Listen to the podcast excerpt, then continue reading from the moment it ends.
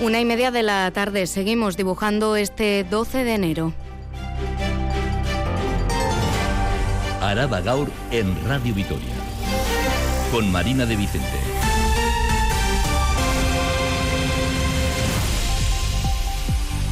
Arracha León Gusti hoy. ¿Qué tal están? Las dos cosas que podemos tener discrepancias intentaremos acercarnos un poco sabiendo que el margen del ayuntamiento ya es muy escaso porque ya hemos hecho casi la mejor propuesta que podíamos hacer es Iñaki Gurtubay, presidente de Tuvisa, aquí en Radio Vitoria. La próxima semana el ayuntamiento mandará por escrito una propuesta al comité para intentar acercar posturas. No concreta hoy dónde están más alejadas ambas partes, pero después de que ayer pareciera que la distancia se reducía, hoy vuelve el cruce de reproches. Gurtubay insiste en que el convenio de los trabajadores de Tuvisa ya es bueno y la parte social, tras escucharle aquí en Radio Vitoria, concluye que todo lo que dice es mentira. Los trabajadores de Tuvisa hoy han vuelto a parar de 5 a 9 de la mañana en una jornada en la que subrayan que solo han circulado los servicios mínimos. Seguirán, como saben, con estas movilizaciones la próxima semana. El primer paro parcial será el lunes y el lunes comenzarán también una huelga de un mes los trabajadores subcontratados por URA, la Agencia Vasca del Agua en Álava, para realizar labores de mantenimiento en los ríos. Los sindicatos denuncian que están asumiendo funciones que no les competen y que se vulnera la salud laboral. El Ayuntamiento de Gasteiz solicitará al Gobierno vasco la declaración de zona tensionada en vivienda, que supone, entre otras cuestiones, topar los precios del alquiler. La alcaldesa Maider Echevarría ha dicho que se trabaja ya en preparar toda la documentación necesaria para hacer esta solicitud. Como saben, cinco de los seis distritos de la capital alavesa son susceptibles de ser nombrados zona tensionada. Sobre vivienda, sobre prestaciones en las mismas, hoy además la alcaldesa anuncia que en el casco viejo de la ciudad se permitirá de forma excepcional que el cableado de la fibra óptica se instale en las fachadas de los edificios. El día también pasa por el ámbito judicial. El Ayuntamiento del Audio acaba de anunciar que no recurrirá a la sentencia del Tribunal Superior de Justicia del País Vasco que ordenaba la readmisión de una trabajadora que no cumplía con el perfil lingüístico asignado a su puesto. Precisa el consistorio que si bien existen argumentos materiales suficientes, las condiciones del Tribunal Supremo no dan opción a rebatir el contenido de la sentencia. Al contrario, subrayan que lo que podrían facilitar es que se genere una jurisprudencia contraria al euskera. Señalan que seguirán trabajando para garantizar los derechos lingüísticos de la ciudadanía en un momento en el que la ofensiva judicial contra los derechos de las personas euskaldunes, dicen, es más que evidente. La nota luctuosa del día es la del fallecimiento de José Angalera, exdiputado de Medio Ambiente en Álava. Miriam de la Mata, Arracha León. Arracha León, sí, fallece a los 64 años el exdiputado foral alavés José Angalera por una enfermedad. Nacido en Gasteiz en 1959, era ingeniero técnico industrial e ingeniero de Medio Ambiente por la UPV. Ha sido Ramiro González, actual diputado general, el que ha informado de ello en una red social. El fallecimiento se ha producido por pocos meses después de que dejara el cargo de responsable de medio ambiente. González, que compartió ocho años de trabajo con él, lo ha definido como colaborador, compañero y amigo. Descansa en paz. En deportes, eh, Rafa Munguía, Racha León. León. Mucho en juego esta noche para Basconia y Deportivo Alavés que se enfrentan al Olympiacos y al Sevilla. Dos citas que van a poder seguir aquí los oyentes en directo. La primera en el Bues Arena, ocho y media, la visita de Olympiacos. 750 partidos va a cumplir hoy Dusko Ivanovic al frente de Basconia. En el Pizjuán, muchísimo en juego para el Deportivo Alavés. Un Sevilla que está con un punto por debajo en la clasificación, muy agobiado. El conjunto Palense y el de Luis García Plaza que recupera para esta cita tanto a Rafa Marín como a Guridi. Una y casi 35 minutos, tenemos 5 eh, grados en la capital de Euskadi y por delante una jornada soleada pero fría. Atención, también en las carreteras, la Erzaintza pide circular con precaución en la N622. En Echevarri ha habido un accidente de chapa entre dos coches. Con Gorka Torre en la realización y el control técnico, comenzamos.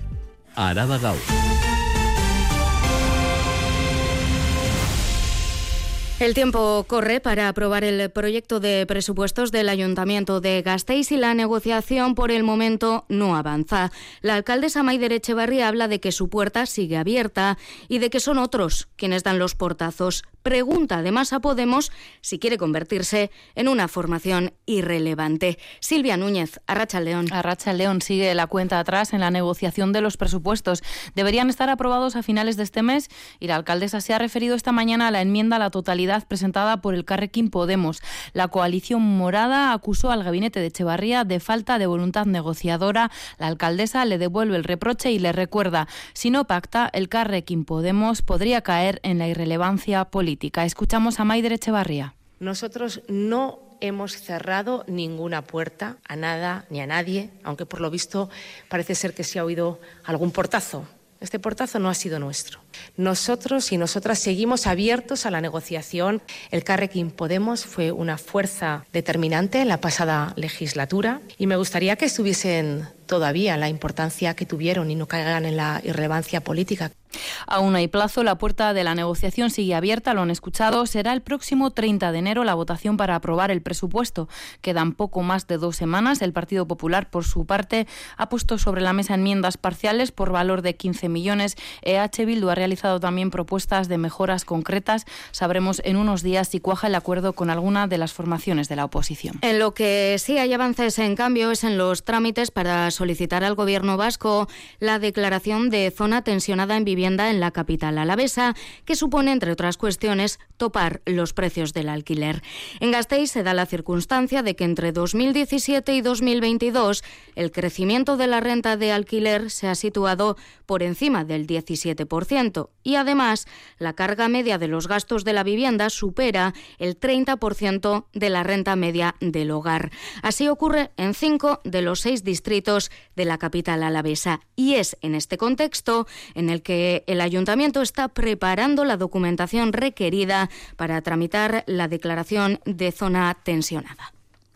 Primero hay que hacer una petición formal como ayuntamiento que va, con diferentes documentos que hay que presentar y hay que plantear también un cronograma de, o calendario de realización de las diferentes acciones. A partir de ahí, cuando solicitemos con toda esta documentación que os he dicho que se está preparando, bueno, pues la remitiremos al Gobierno.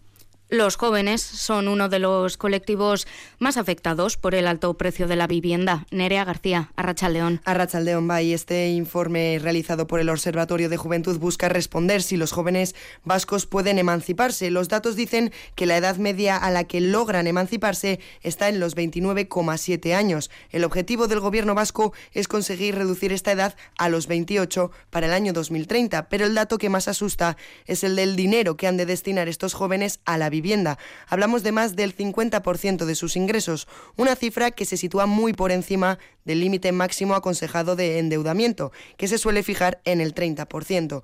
Miren Sarachaga, directora de Juventud, explica que no son alarmantes estos datos, pero que la brecha entre ingresos y el gasto dedicado a la vivienda sigue en aumento. Es por eso que se pone en marcha desde el Aqua una nueva ayuda. Miren Sarachaga es otra ayuda también por un importe de 300 euros. Realmente la brecha que habla del alquiler entre la renta que hay en el mercado libre y la que pueden eh, pagar es de 311 euros. Entonces, lo que impulsamos son medidas para eh, favorecer esa salida del hogar. La ayuda Emancipa es compatible con cualquier otra ayuda, como por ejemplo la ofrecida por el servicio Gastelagún, y se podrá solicitar, solicitar a partir del 20 de febrero. Y seguimos hablando de vivienda, de acceso a servicios para ser concretos, de la fibra óptica en el casco viejo porque hay novedades, Silvia. Son buenas noticias para vecinos, comerciantes y hosteleros del casco medieval. Tras el desmantelamiento de las instalaciones antiguas de, de ADSL, el ayuntamiento ha encontrado la forma en que Internet vuelva a la zona, como permitirán de forma excepcional que el cableado de fibra óptica se instale en la fachada de los edificios Maider Echevarría. Vamos a admitir la instalación de cableado de fibra óptica en la fachada. Ya os digo que es eh, de una manera excepcional, sin esperar a que se haga de manera soterrada. Es una solución excepcional, también provisional. Cuando sea necesario intervenir en las calles para cometer otras obras, se aprovechará para soterrar la fibra óptica, pero hasta entonces se podrá instalar en las fachadas. Lo sabe ya la compañía telefónica, así se lo ha hecho saber el propio ayuntamiento, así que los plazos para que Internet vuelva al casco medieval se van a cortar. Araba las noticias de Álava. Los trabajadores de Tuvisa han vuelto a parar en el día de hoy de 5 a 9 de la mañana, tercer paro de la semana, y para la próxima hay convocados otros tres. Será la próxima semana también cuando el Ayuntamiento de Gasteiz mande por escrito al comité una propuesta en la que intentarán acercar posturas en los puntos de la negociación en los que más alejados están. Así lo ha dicho hoy aquí en Radio Vitoria el presidente de Tuvisa, Iñaki Gurtubay, quien ha reiterado que el convenio ya es bueno. Nerea. Iñaki Urtubay, presidente de Tuvisa, mantiene su voluntad negociadora y explica que la próxima semana el Consejo de Administración presentará por escrito una propuesta al comité en la que intentarán acercar esas posturas en dos puntos de fricción entre ambas partes. Dos puntos que el presidente no ha querido detallar, pero que, como comentaba el comité de empresa ayer tras la reunión, el sistema de fichaje es una línea roja para el acuerdo. Denuncian que no se les reconoce el tiempo que transcurre entre la llegada a las cocheras y el traslado a la parada ni al principio del turno ni al final. A lo que Gurtubay responde que creo que no son conscientes de hasta qué punto tienen un buen convenio, que es legítimo el querer mejorarlo, pero si tienes un muy buen convenio, pues mejoras tienen que ser necesariamente pequeñas. No puedes pretender saltos en el vacío porque no es posible. Implicaría un agravio comparativo con otros empleados municipales, francamente creo que no se justifican. El comité, por su parte, ayer aseguraba que la pelota estaba en el tejado de la empresa. Hoy, sin embargo, el presidente insiste en que no han recibido una propuesta del comité. Asier López de Sabando, portavoz del comité, responde que Respecto a las declaraciones vertidas por el señor Gurtubay, lo único que vamos a valorar hoy es que son mentira. Así las cosas, hoy ha sido la tercera jornada de paros en los servicios de transporte de Tuvisa en lo que llevamos de semana y para la semana que viene hay previstos otros tres días, lunes, miércoles y viernes. Y más allá de la negociación laboral en Tuvisa, hoy entre reproches el tono se ha endurecido. Una huelga de un mes. Comenzarán además a partir del lunes los trabajadores subcontratados por URA, la Agencia Vasca del Agua, en Álava, para realizar labores de mantenimiento en los ríos. Los sindicatos denuncian la precaria situación de la plantilla con constantes vulneraciones en lo que a salud laboral se refiere. Una yugarte a León. A Rachaldeón dan servicio de mantenimiento de los ríos alaveses para URA y denuncian que tienen sobrecarga de trabajo. Javier González de Martín Ortiz, representante sindical de ELA. Hacemos obras civiles, obras en los ríos, obras de construcción, cuando nosotros, por el convenio que tenemos, somos jardineros. O sea, y eso no está recogido dentro del ámbito funcional de, nuestro, de nuestras eh, tareas. Una situación que no es nueva. En 2021 ya mantuvieron una huelga de cinco meses, pero este año un accidente laboral ha sido la gota que ha colmado el vaso de una compañera, eh, ha perdido una falange de un dedo en una, una, de esas obras. Hemos tenido que ir a la inspección de trabajo a, sacar un expediente una, a la empresa y en principio eh, caminar hacia adelante con dos faltas graves. Consideran que la situación laboral se ha vuelto insostenible y reclaman a la empresa UTE Mediterráneo y Bayak Bimilla Toguetabat que revierta los incumplimientos en temas de salud laboral. Por eso este lunes la plantilla de 11 trabajadores irá a la huelga. En huelga siguen además los trabajadores del servicio de transporte transporte de emergencias urgente y no urgente del territorio subcontratado a la empresa La Pau. El comité advierte de que la asistencia sanitaria en el partido del Vasconia, que hoy se juega en el Bues Arena, no está incluida como servicios mínimos. Y en el ámbito laboral, este fin de semana Michelin parará por vez primera su producción por falta de caucho. Es el primero de los dos paros comunicados por la empresa. Esta parada afectará a las áreas de fabricación de neumático de turismo, neumático de ingeniería civil y a la actividad de fabricación de las diferentes mezclas de goma. Así las cosas, en la fábrica gasteiztarra de la multinacional francesa se dejarán de producir en este fin de semana 40.000 ruedas de turismo, 280 toneladas de neumáticos de ingeniería civil y 1.000 toneladas de las diferentes mezclas de goma, UNAI. Este lunes termina el plazo dado por la dirección de la multinacional francesa para que se presenten voluntarios a la propuesta de bajas incentivadas y jubilaciones que afectará a 150 trabajadores de una plantilla de 3.500. El presidente del comité de empresa, Alberto Martín, ha avanzado el número de trabajadores que han solicitado el contrato relevo. Los contratos relevos pues, serán en torno a unos 15 contratos relevos. Comisiones Obreras y UGT insisten que su apuesta ha sido que no se tomasen medidas traumáticas. Íñigo López, representante de UGT en el comité. siempre será aconsejable limitar un poco las opciones que tiene la empresa que le da la ley y buscar salidas voluntarias. Dejar todo en manos de la empresa pues puede ser problemático porque nos podemos encontrar luego con muchos dramas. Desde la app rechazan la propuesta. Unai Arregui. La empresa en ningún momento nos puso los informes preceptivos para poder valorar de una forma objetiva la necesidad que estaba planteando. Ese estudio que la empresa había hecho para decir que sobraban 150 personas y en ningún momento nos lo dio. Dentro de tres días, la dirección dará a conocer el número de trabajadores que de forma voluntaria se han apuntado al plan de bajas incentivadas. Y de los juzgados llega hoy una condena a Toyota que obliga a la empresa a devolver con intereses a sus clientes un recargo del 5% que se les aplicó sobre el precio del vehículo que compraron. Edurne Trascastro. El juzgado de lo mercantil número uno de Vitoria se ha pronunciado sobre la reclamación que había hecho la Unión de Consumidores de Euskadi, que presentó en 2022 cinco demandas de sus asociados para reclamar una indemnización económica por el sobreprecio de sus vehículos debido al cartel de los coches, el pacto de precios. Desde Gasteiz, este juzgado acepta en parte la reclamación de una indemnización para los demandantes y condena a Toyota a devolver un 5% del precio más los intereses. Una buena noticia para Isabel Ibáñez, asesora jurídica de la UCE.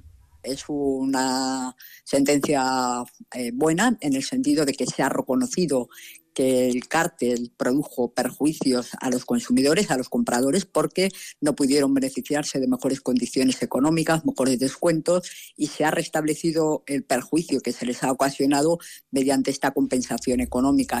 A raíz de esta sentencia, la UCE ha recibido en Álava más de un centenar de reclamaciones y consultas en relación a otras marcas de vehículos. De hecho, la UCE está presentando nuevas demandas porque esta sentencia es un precedente. Lo que eso supone es un precedente, diríamos, cuál es el criterio de la jueza de lo mercantil de Vitoria y cuál va a ser su criterio en asuntos del cártel no hay que olvidar que es necesario contar con una prueba pericial que determine el precio de compra del vehículo en el mercado libre y el perjuicio que el cártel haya ocasionado a cada comprador. Las devoluciones ascienden entre 1.000 y 3.000 euros. Más asuntos. Hoy ha sido presentada una iniciativa llamada Pelucarte. Está impulsada por la Fundación Vital, Eguivide y la Asociación contra el Cáncer de Álava y persigue enseñar a estudiantes de peluquería y estética cómo tratar a pacientes oncológicos desde la empatía y la escucha, Miriam. Empatía, escucha y aceptación. Tres capacidades que las personas necesitan cuando esa temida palabra llega a sus vidas. Cáncer. Si un paciente oncológico llega a la peluquería, y le cuenta al profesional que pronto se le caerá el pelo, ¿cómo tiene que actuar? que viene muy vulnerable, entonces una buena acogida, el de llevarle a un espacio, como decía ella, un espacio íntimo, hablarle por su nombre y que se sienta, que se le escucha. Hay veces que no hace falta hablarles mucho, sino atenderles y escucharles es Amaya Azugadi, una de las psicólogas de la Asociación contra el Cáncer en Araba, asociación que junto a Eguivide y la Fundación Vital han puesto en marcha la iniciativa Pelucarte, en la que 40 estudiantes del ciclo de peluquería y estética recibirán formación para atender a las personas con cáncer y alopecia derivada de los tratamientos oncológicos. El aprendizaje de estas técnicas de limpieza y mantenimiento, así como la colocación de las prótesis capilares y poner todo ello en práctica serán uno de los ejes principales y Chaso Martínez de Contrasta es profesora del ciclo en Eguivide. Trabajamos con pelucas naturales, con unos cepillos adecuados, higienizarlas y acondicionarlas. Estas pelucas, así como el maquillaje, están vinculados a la autoestima de los pacientes que valoran que se les asesore contacto y confianza. Es el caso de Rosa Aurora Morales, paciente de cáncer de mama triple negativo. Siempre la peluquera tiene que mirar a la clienta a los ojos, no bajar la mirada, sino siempre a los ojos, darle confianza. Tenemos esperanza, es lo que nos la peluquera tiene que dar. Esperanza, es decir, te ves bien, te ves de película, ser muy empática y siempre con la sonrisa. Entonces, cuando te ponen el colorete y todo, dices, uy, bien que me veo bien. Una sonrisa que la mantendrán gracias a la iniciativa pionera que permite hacer más llevadero el proceso de esta enfermedad. Escuchábamos al comienzo a la alcaldesa de Gasteiz, Maider Echevarría, quien hoy ha trasladado su habitual comparecencia de los viernes del Ayuntamiento al Palacio de Congresos Europa, porque en este fin de semana llega el espectáculo de Wasten que estrenará los eh, camerinos habilitados allí, en previsión de que el Europa coja también buena parte de los espectáculos que ahora se celebran en el principal. Sobre el principal, sobre su reforma, hoy hay de hecho más detalles, Silvia. Las obras comenzarán después del verano, serán largas. El plazo estimado son 30 meses, dos años y medio, y el ayuntamiento está estudiando cómo minimizar las molestias al vecindario y a la ciudadanía en general que se acerque a la calle San Prudencio. Por ello, han solicitado a la empresa que los trabajos exteriores paren cada día a las 6 de la tarde y que la calle San Prudencio quede libre y limpia desde esa hora. Pide también la alcaldesa paciencia a la ciudadanía. Van a ser tres años de obras en los que pedimos, desde luego, paciencia y comprensión, pero que luego va a traer una gran recompensa para tener un teatro principal más accesible, más cómodo, seguro y además estoy convencida que va a tener un gran efecto positivo, no solo en el impulso a la actividad cultural de la ciudad, sino también al impulso comercial y social de la calle San Prudencio. En los trabajos participará un equipo especializado en restauración de edificios antiguos, porque recordemos, se trata de renovar unas instalaciones, modernizarlas sí, pero manteniendo su esencia histórica. Sobre la apertura de Izaskun Arrue Culturunea se le ha preguntado también a la alcaldesa, quien ha dicho que los eh, plazos que se manejaron para la puesta en marcha de Gasteiz Anchoquia fueron irreales en la anterior legislatura y ha subrayado que se pondrá en marcha lo antes posible. Ahora bien, no dará plazos. Por cierto, el Ayuntamiento de Vitoria ha sancionado a la empresa encargada de la rehabilitación de las cubiertas del Centro Cívico Iparralde con 13.600 euros por varios incumplimientos en el contrato. La empresa, Cubiertas y Pinturas Ergar, se retrasó dos meses en los trabajos. Tenía que sustituir canalones, reparar la torre del reloj, arreglar las cubiertas y pintar. La obra ya está finalizada, pero no se terminó en plazo ya que no estaban listas las mejoras para septiembre, sino para noviembre. Además, el equipo de gobierno municipal ha constatado incumplimientos leves en medidas de seguridad y salud y en el personal de obra. Más asuntos. Eh, Gasteiz, junto a otras ciudades, conmemorará este sábado el 200 aniversario de la creación de la Policía Nacional, un acto con la presencia de todas las unidades uniformadas de los cuerpos estatales policial y militar iconizada de la bandera de España, Nerea. En el centro policial ubicado en Betoño, Vitoria, ya se ha desplegado una lona de grandes dimensiones con motivo de la efeméride donde aparecen agentes uniformados en el centro de la ciudad. Sobre el acto no se han anunciado demasiados detalles. Por el momento se sabe que será un acto institucional este sábado con izado de la bandera de España en la Plaza Nueva y donde se homenajeará a los agentes asesinados por ETA. En el acto participarán el delegado de gobierno Denis Ichaso, la alcaldesa de Vitoria-Gasteiz Maider Echevarría y el jefe superior de la Policía Nacional en Euskadi, Jesús Herranz. Y sucesos. La Erchainza ha detenido en Laudio a un hombre de 31 años acusado de un delito de tráfico de drogas por llevar en una bolsa más de 200 gramos de cocaína.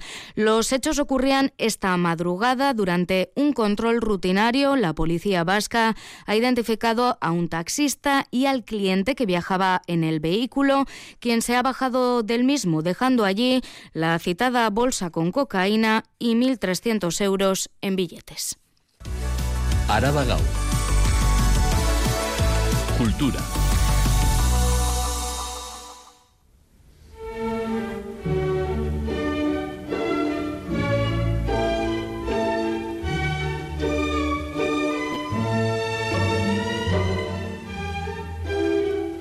Repasamos ya la agenda del fin de semana. Mañana vuelven los sábados musicales al Museo de Bellas Artes. A las doce y media del mediodía, Yuna Producciones presenta el espectáculo infantil El Pincel Mágico. Charo y Doquilis, Arrachaldeón. Arrachaldeón, sí, un cuento musical dirigido a niños y niñas de tres años en adelante. Es una historia de superación, dinámica y optimista, con una niña que soñaba con ser pintora como protagonista. Un día, un mago le regaló un pincel mágico. Miguel Goicocheandía es el autor, director y uno de los actores de la obra. Es una adaptación de una leyenda china, entonces ese pincel eh, convierte todo lo que se desea, todo lo que se sueña en realidad. Y, bueno, es un, cuento, creemos que muy optimista, muy bonito, con, un mensaje muy, positivo y sobre todo muy divertido. Una obra teatral trufada de fragmentos de composiciones muy conocidas de Mozart, Liszt, Beethoven, Vivaldi, Rossini o Massenet. Piezas que los actores y actrices interpretan. Nosotros interpretamos, esperamos que más o menos bien esas piezas musicales.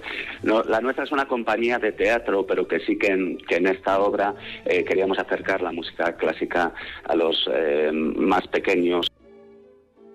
La cita, la cita es mañana a las doce y media en el Museo de Bellas Artes. La entrada es libre hasta completar el aforo.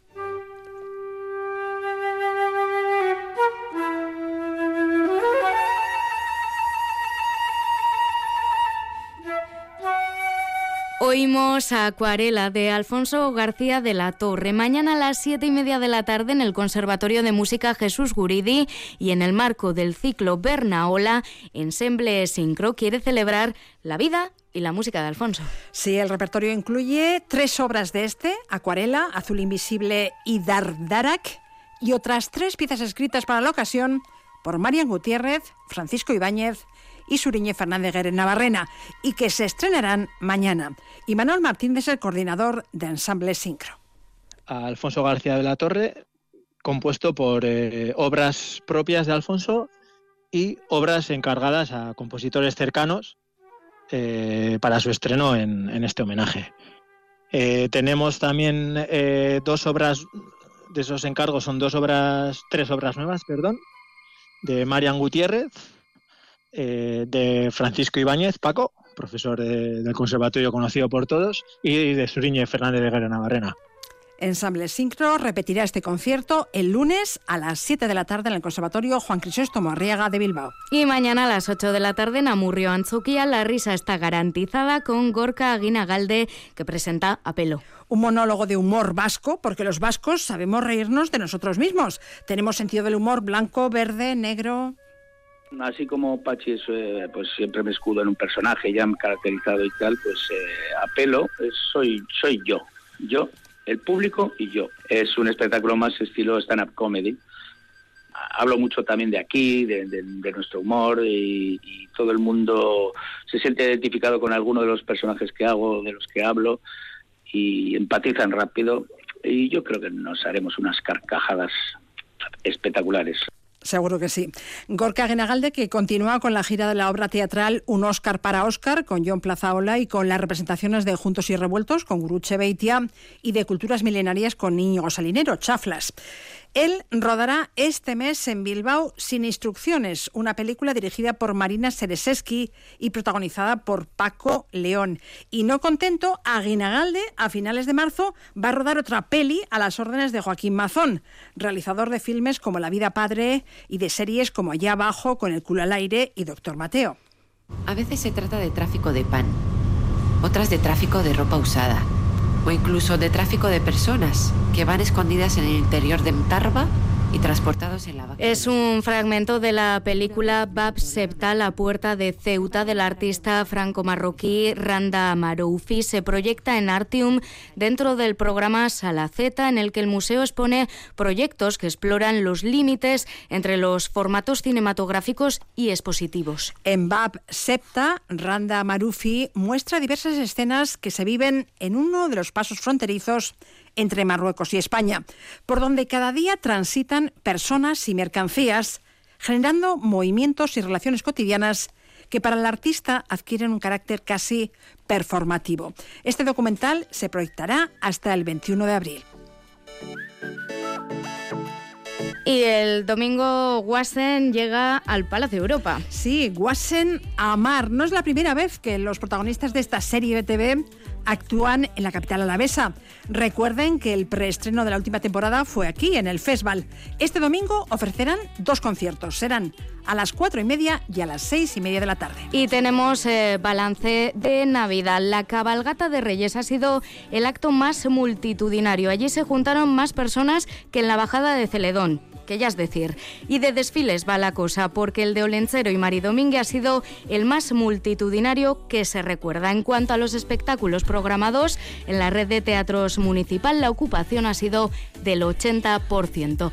Charo idokilis, eskerrik asko. Zuri. Eta zeuei, ba holaxe, besterik ez gure aldetik asteburu on ona pasa zaindu.